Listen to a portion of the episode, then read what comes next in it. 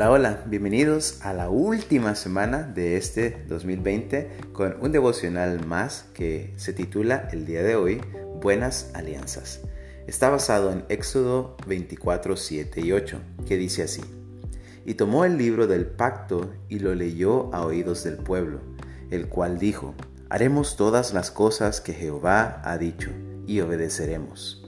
Entonces Moisés tomó la sangre y roció el pueblo y dijo, He aquí la sangre del pacto que Jehová ha hecho con vosotros sobre todas estas cosas.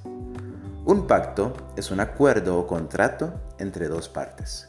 La palabra viene del hebreo berit, que significa tratado o alianza, y a su vez se deriva de la palabra bara, que se puede traducir como cortar. A primera vista cuesta entender ¿Qué tiene que ver cortar algo con un acuerdo o alianza?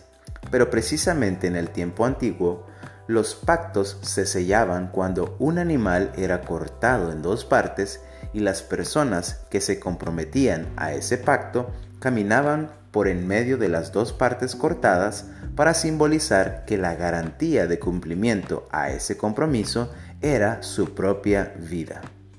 En este caso, la alianza que se está formalizando en el versículo que acabamos de leer es entre Dios y el pueblo de Israel.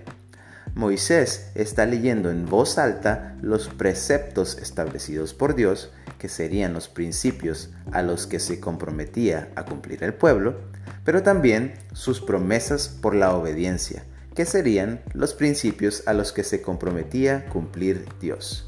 En otras palabras, era un pacto o alianza bilateral, donde ambas partes se estaban sujetando a una serie de responsabilidades, pero también de beneficios. El sello final de ese pacto era la sangre que fue rociada sobre el pueblo y sobre el altar de Dios, Éxodo 24, 6 y 8. Sangre que en ese caso era de becerros, Éxodo 24, 5 pero que en el caso del nuevo pacto que Dios establece a través de Jesucristo para perdón de pecados de todo aquel que le reconozca como Señor y Salvador, del sacrificio perfecto del Cordero de Dios. Mateo 26, 28.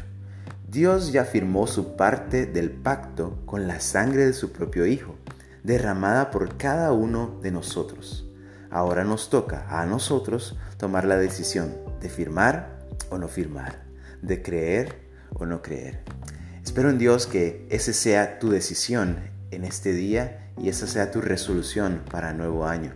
Firmar ese compromiso con Dios para vida eterna y para la gloria de Él.